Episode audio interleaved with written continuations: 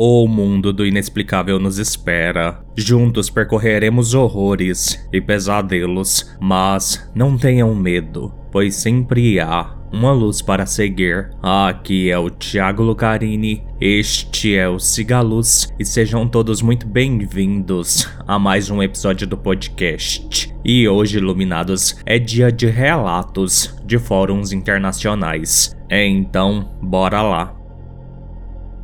Uma entidade na estrada. Relato 1: Uma entidade na estrada.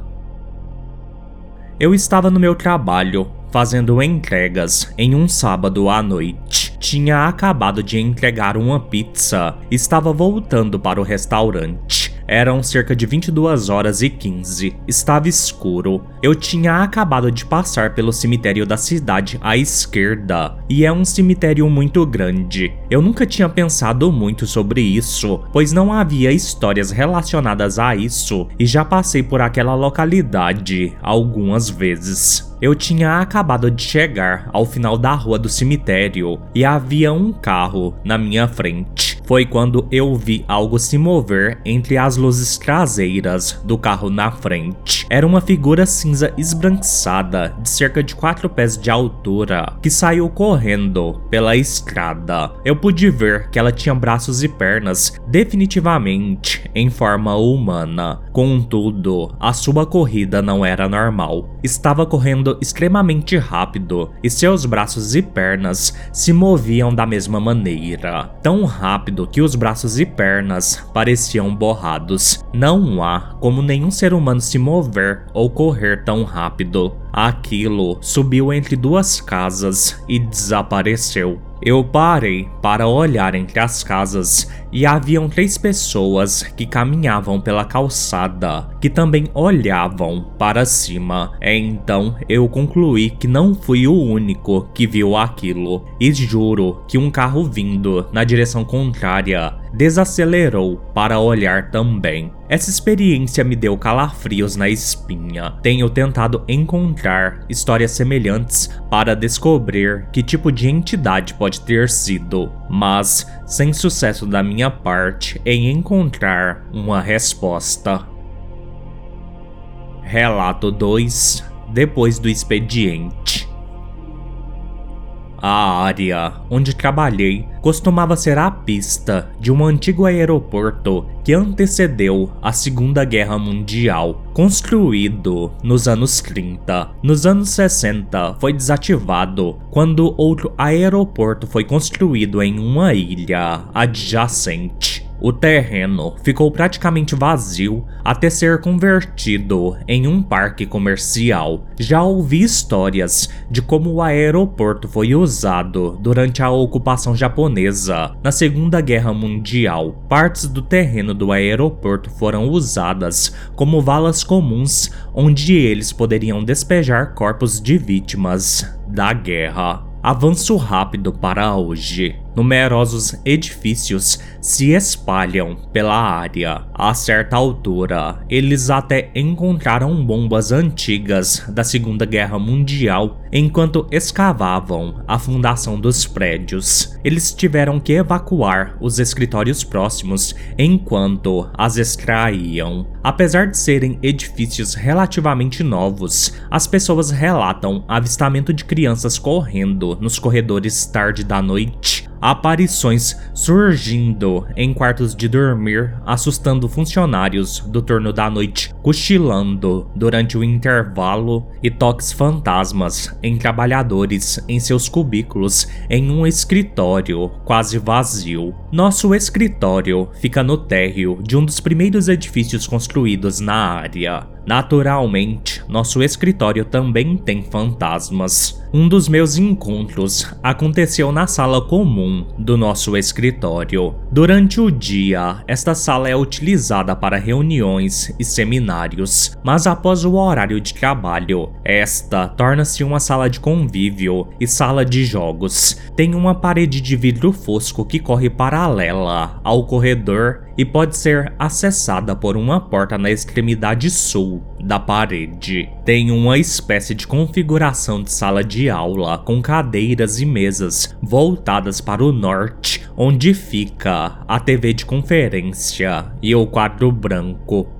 às sexta-feiras, meus amigos do escritório e eu vamos à sala comum para jogar Edna e Ravin, os quais apresentei em minha outra história. Primeiro, jogamos alguns jogos de tabuleiro. O tipo de jogo de tabuleiro que jogamos exige um pouco de dramatização, então não é incomum que demorássemos horas para terminar. Terminamos um pouco antes da meia-noite e éramos as únicas pessoas que restavam no escritório. Para economizar eletricidade, desligamos as luzes de outras áreas, deixando todos os lugares escuros, exceto o corredor banhado pela luz da sala comum que vazava pelo vidro fosco. Depois dos jogos de tabuleiro, Ravin conectou seu Nintendo Switch na TV de conferência e jogamos um pouco mais. Já passava das duas da manhã e nossa atividade começou a diminuir um pouco. Estávamos na frente da sala, perto da TV. Eu estava de costas para a parede de vidro fosco, enquanto Edna estava do meu lado. Estávamos assistindo Ravin jogar quando de repente ouvi a porta do outro lado da minha direita se abrir. Ao mesmo tempo, Edna virou a cabeça na direção da porta. Você viu isso? Ela perguntou. Não, mas ouvi a porta se abrir. Por quê? Respondi, curiosa. Minha visão foi obstruída pelos painéis divisores de alguns móveis à minha direita. Eu estava esperando alguém entrar, mas ninguém apareceu. Edna explicou que viu alguém de saia branca abrir ligeiramente a porta, como se fosse dar uma espiada e fechá-la novamente. Ela não podia ver o rosto, mas notou sua saia fazendo um floreio enquanto se virava com a porta se fechando atrás dela. Éramos as únicas pessoas que restavam no escritório e ninguém naquela noite usava saia branca. Se houvesse mais alguém por perto, deveríamos ter visto uma figura borrada passando através da parede de vidro fosco ao passar pelo corredor, o que não aconteceu. Relato 3 Vivendo com um fantasma. Tudo isso começou quando eu era mais jovem. Em nossa casa acontecia uma coisa estranha. Algo que desaparecia de um lugar e reaparecia em um lugar realmente óbvio. A TV era ligada aleatoriamente durante a noite e, em alguns casos, era ligada mesmo quando desconectada da tomada. Meu quarto ficava em cima da cozinha e em algumas noites eu gostava de ficar acordado e assistir TV até altas horas foi quando houve panelas sendo movidas e alguém andando de chinelos na cozinha. Presumi que fossem um dos meus pais e talvez um deles tenha ido buscar algo para beber. No entanto, como isso começou a se tornar uma coisa normal, dia sim, dia não, perguntei a eles por que estavam na cozinha às duas da manhã. Eles disseram que nenhum dos dois estavam e ambos estavam dormindo juntos na cama, e disseram que eu devia ter sonhado. Eu acreditei nisso por um curto período de tempo, até que as coisas começaram a piorar. O rádio na cozinha começava a tocar aleatoriamente e você podia ouvir a porta da cozinha abrindo e se fechando alto, e todos nós acordávamos por causa disso. Depois de alguns meses com isso acontecendo, parecia haver uma vibração negativa na casa e meus pais pareciam estar discutindo o tempo todo, apesar de serem casados há 20 anos. Eventualmente, eles acabaram se divorciando e eu fui morar com minha mãe enquanto minha irmã mais velha ficou com meu pai. Eu ficava todo mês, um fim de semana, com meu pai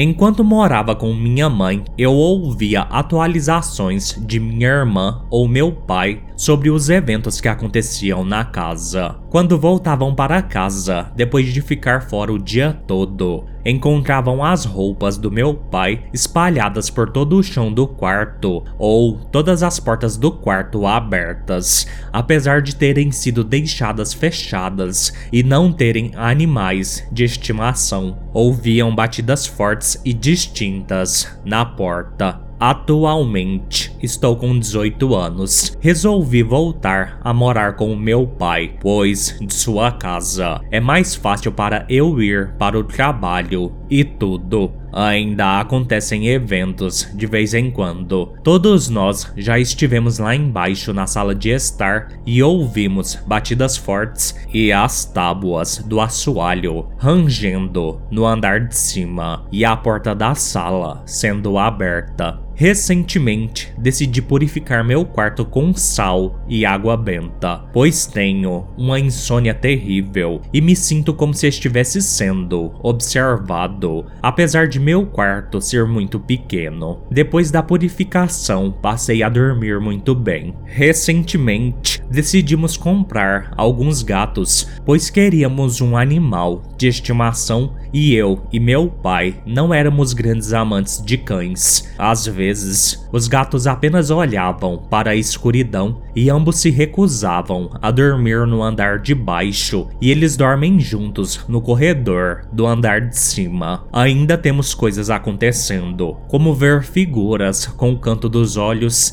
a TV da sala liga de vez em quando e temos uma moldura caindo da parede e quebrando, mas não parece mais tão ruim e acabamos aprendendo a conviver com o fantasma. Relato 4 Abigail eu moro em uma velha casa vitoriana, em uma cidade muito pequena. Meu filho de 7 anos e eu éramos os únicos na casa em uma noite. Minha esposa teve que trabalhar até tarde e minha filha de 5 anos estava na casa de uma amiga. Era uma noite fria de inverno, e isso foi antes de termos TV via satélite. Então, meu filho estava brincando com Legos e eu lendo um livro. Minha esposa sempre joga esse jogo quando chega em casa do trabalho. Quando as crianças ouvem a comoção quando ela entra pela porta, saem correndo e se escondem. Minha esposa faz um grande alarde em procurá-los para prolongar a diversão. É então, quando ela os encontra, ela faz cócegas neles e os beija. As coisas aconteceram de forma diferente naquela noite quando ela entrou pela porta com o som de chaves batendo e tirando a neve de suas botas, meu filho saiu correndo para um pequeno quarto em frente à sala. Eu ainda estava lendo, mas vi uma garota com um vestido branco de babados passar correndo por mim e seguir meu filho. Achei que talvez fosse minha filha que tivesse voltado para casa com minha esposa, mas a voz arrepiante que veio do quarto provou o contrário. Vai, mãe. A voz não era da minha filha eu me arrastei para fora da minha cadeira assim que meu filho saiu correndo do quarto. Nós dois ficamos parados por um momento, olhando para o quarto escuro, enquanto minha esposa disse: Nossa, isso não parecia ela viu os olhares em nossos rostos e imediatamente percebeu o que havia acontecido. Eu não tive coragem de entrar no quarto para verificar o que era. Foi absolutamente uma das coisas mais incríveis e assustadoras que eu já testemunhei. Nós chamamos o fantasma de Abigail. Relato 5 Homens no Telhado eu aprendi que existem duas maneiras possíveis de ter um terceiro olho natural. A primeira é se isso é um presente para você desde o nascimento, e a segunda, se você experimentar uma situação de quase morte. Minha família, por parte de mãe, tem essa habilidade, mas passei por uma experiência de quase morte quando tinha dois anos de idade. Eu acidentalmente bati meu olho esquerdo na antena de nossa televisão em 1989. As TVs daquela época eram uma caixa com duas hastes de metal atrás como antenas. Então, minhas experiências paranormais começaram quando eu era criança. Não sei exatamente o que aconteceu, mas minha família me contou a história. Em nossa antiga casa, na cidade de Maraquina, nas Filipinas, temos dois conjuntos de beliches em nosso quarto. Um é para minhas irmãs e o outro é para mim e meu irmão. Somos seis irmãos na família, quatro meninas e dois meninos. A beliche que eu e meu irmão usávamos estava localizada em uma parede com uma janela. Essa janela fica perto da cama de cima. Então, se você for dormir na parte de cima, pode abrir a janela para se ventilar. Se a janela estiver aberta, você verá do lado de fora o quintal da nossa casa e o da casa do nosso vizinho com uma árvore no meio do quintal deles. Uma noite, eles tentaram me fazer dormir na parte superior com meu irmão. Eu tinha 3 ou 4 anos nessa época. Eu deitei ao lado da parede com a janela e meu irmão estava do outro lado. Eles não sabem o que aconteceu, mas eu acidentalmente abri a janela. Acordei e tentei fechar a janela novamente, mas enquanto fazia isso, sem querer, virei minha vista para fora. Então eu vi esses três homens pretos parados no telhado do nosso vizinho, usando uma espécie de longo vestido preto. Seus braços se estendiam para os lados como cruz e eles me encararam. Quando os vi, rapidamente fechei a janela e coloquei meu travesseiro na janela para evitar que abrisse. Depois desse incidente, fiquei doente e sempre contei aos meus pais sobre o que vi. Eles não me contaram como fiquei bom, mas eles sempre me perguntavam sobre os três homens pretos Bem, eu não sei a resposta, porque eu era apenas uma criança naquela época. Último relato em frente ao cemitério. No início da década de 1990, a cidade de Cebu, nas Filipinas, ainda não era uma cidade completa. Quero dizer, sem muitos prédios, shoppings e etc. As ruas não eram tão largas como hoje e a maioria era mal iluminada. Algumas até hoje são precárias. De qualquer forma, esta história é uma experiência que tive com minha família. Meu pai trabalhava em uma seguradora, então, de vez em quando, ele usava o carro da empresa, principalmente se o escritório tivesse algum evento onde precisasse levar visitantes ou levar outros colegas de trabalho em suas casas, sem falar que nessa época não tinha tanto carro rodando na cidade. Uma noite, em dezembro, depois da festa de Natal da empresa, meu pai levou alguns visitantes para hotéis e alguns colegas de escritório para suas casas e trouxe o carro para casa conosco a bordo. Eram cerca de 22 horas. Então, a essa hora, em 1990, já era muito tarde. Haviam poucas pessoas e veículos ao redor e a cidade estava quieta. Estávamos passando pela Avenida Verrama, então, quando de repente o carro deu um solavanco como se batesse em alguma coisa, e ouvimos um grito como se fosse um grunhido ou choro. Entramos em pânico porque pensávamos que meu pai havia batido em alguém, ou talvez algo, um animal. Então saímos para verificar, mas, para nossa surpresa, não havia ninguém por perto. Nada. A rua estava vazia, escura e silenciosa. Procuramos ainda mais,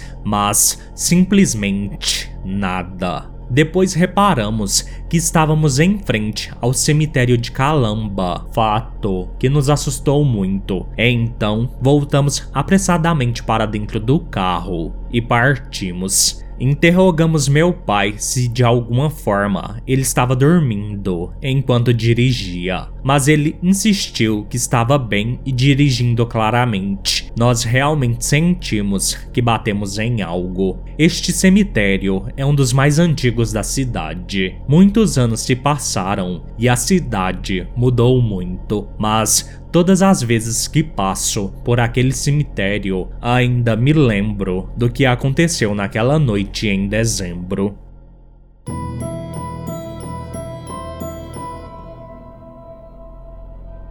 Bem, iluminados, este foi o episódio de hoje. Mandem relatos para sigalospodcast.gmail.com ou no número 62992553601. No mais, fiquem todos bem e sigam a luz.